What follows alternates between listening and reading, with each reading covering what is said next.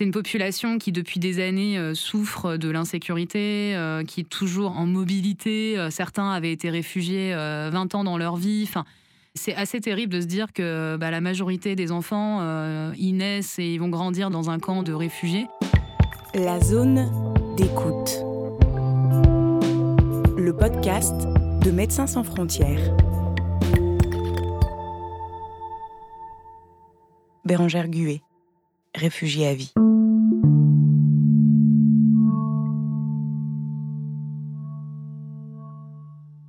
En 2017, euh, j'étais coordinatrice de projet euh, dans les camps de réfugiés du nord de l'Ouganda, à la frontière euh, du Sud-Soudan, puisque à ce moment-là, donc les conflits étaient très intenses dans cette partie du Sud-Soudan, et, donc très rapidement, il y a eu des centaines de milliers de, réfugiés qui ont passé la frontière pour venir s'installer dans le, nord de l'Ouganda. J'avais travaillé dans pas mal de camps de réfugiés. Et donc, du coup, en général, voilà, on travaille sur des activités de vaccination, de réponse euh, aux soins, aux besoins primaires, euh, secondaires de la population. Enfin voilà, donc il y a tout un montage euh, des opérations qui s'est fait. Et en fait, on travaillait dans ce qu'on appelle un centre de transit. C'est une zone où les réfugiés en fait vont arriver par camion quand ils sont réceptionnés à la frontière et ils vont être quelque part enregistrés comme réfugiés, comptabilisés, etc. On vaccinait systématiquement tous les nouveaux arrivants, notamment les enfants, sur la rougeole et d'autres vaccins. Il faut savoir que parmi la population des réfugiés du Sud-Soudan, c'est principalement des femmes et des enfants qui arrivaient, puisque euh, une grosse partie euh, des hommes étaient soit au combat, soit morts. Et en fait, on se disait que même la majorité des femmes qui arrivaient, c'était de toute façon, c'était tous des survivants du conflit. Et une grosse partie de ces femmes, voire des enfants, ont, subi des sévices atroces, des tortures atroces, des violences sexuelles. Enfin, c'est vraiment terrible.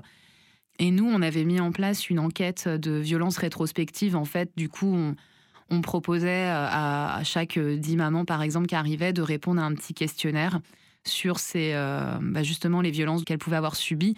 Et euh, du coup, juste après ce questionnaire, quand elles acceptaient, bien évidemment, elles étaient tout de suite prises en charge immédiatement par une psychologue. La dame qui faisait le questionnaire, c'était une sage-femme. Les personnes qui faisaient le questionnaire, en fait, entendaient des choses mais terribles toute la journée sur ce qu'avaient vécu ces gens, en fait mais des choses qui dépassent euh, l'entendement. Et un jour, euh, on discute avec une de ces sages-femmes et on, avait décidé d'envoyer des, psychologues aussi de Paris pour vraiment euh, travailler et appuyer l'équipe psychologiquement qui était en charge d'entendre toute la journée, en fait, les violences qu'avaient subies ces personnes qui arrivaient. On a eu un projet d'activité de santé mentale, un projet d'activité de réponse aux violences où on proposait aussi des soins de contraception, on proposait à certaines femmes de se faire avorter si elles le désiraient. Euh, on avait tout un projet qui s'articulait autour de ça. C'est une population qui, depuis des années, euh, souffre de l'insécurité, euh, qui est toujours en mobilité. certains avaient été réfugiés 20 ans dans leur vie. Enfin, c'est assez terrible de se dire que bah, la majorité des enfants, ils naissent et ils vont grandir dans un camp de réfugiés. Dans cette intervention, bon, déjà, on avait une dynamique d'équipe qui était super et je pense qu'on était une trentaine de personnels internationaux. On devait avoir 400 euh, personnels nationaux qui étaient fantastiques, avec qui on avait vraiment des super euh, rapports, relations euh, professionnelles. Enfin, c'était vraiment génial. On va regarder un petit peu le risque épidémique et très rapidement, il faut organiser des campagnes de vaccination. bien sûr que bah, vous devez rapidement monter des activités de soins primaires, secondaires pour avoir des capacités d'hospitalisation. Il y a aussi toute une composante autour de l'eau et l'assainissement. En fait, ce qui est génial, c'est que vous avez vraiment un panel d'activités à mettre en place avec euh, bah, du coup plein de champs d'expertise euh, très divers et variés.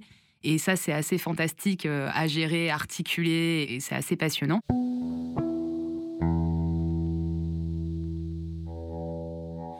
Et je me souviens aussi d'un moment où on s'est rendu euh, à la frontière, enfin au point de passage, parce qu'il y avait plusieurs points de passage pour les, réfugiés de rentrer euh, dans le pays. Et euh, sur un des, points de passage, en fait, c'était fou parce que j'étais en Ouganda. À deux mètres, je passais une ligne, j'étais au Sud-Soudan, et de l'autre côté, j'étais en République démocratique du Congo. Donc en fait, j'étais vraiment à l'articulation de trois frontières.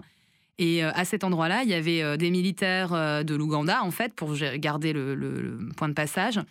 De l'autre côté, on pouvait apercevoir euh, des militaires sud-soudanais, certainement des rebelles, et il y avait aussi les Congolais.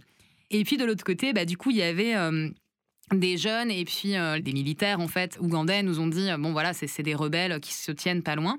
Et il y avait un pont. Et donc, moi, je demande est-ce que je peux traverser? Donc, euh, le militaire ougandais me dit oui, oui, mais tu t'arrêtes à la moitié du pont. Et en fait, je voulais voilà comprendre qui étaient ces jeunes armés de l'autre côté. J'ai commencé à discuter avec eux. Je me souviens plus de quoi on a discuté. On a dit des formalités euh, banales, je pense, mais c'était des gamins, quoi. C'était des gamins qui avaient 14-15 ans. C'est des enfants et, c'est quand même assez terrible comme sentiment, mais d'impuissance, euh, de se dire qu'ils ont toujours grandi là-dedans et quelque part on essaye de... C'est touchant parce qu'on se dit mais ils sont pas responsables de tout ça, ils sont nés dans cet environnement-là, ils sont nés les armes à la main, ils ont toujours connu que la guerre, euh, ils sont complètement euh, embrigadés et, c'est le cas dans de nombreux pays. Hein. Donc on est dans une espèce de double sentiment de... c'est détestable, mais en même temps, ce sont des gamins, quoi. Ils n'ont pas forcément eu le choix, ils n'ont pas eu d'autres possibilités, quoi. Et ça, c'est ouais, c'est toujours très compliqué, euh, ce genre de contexte.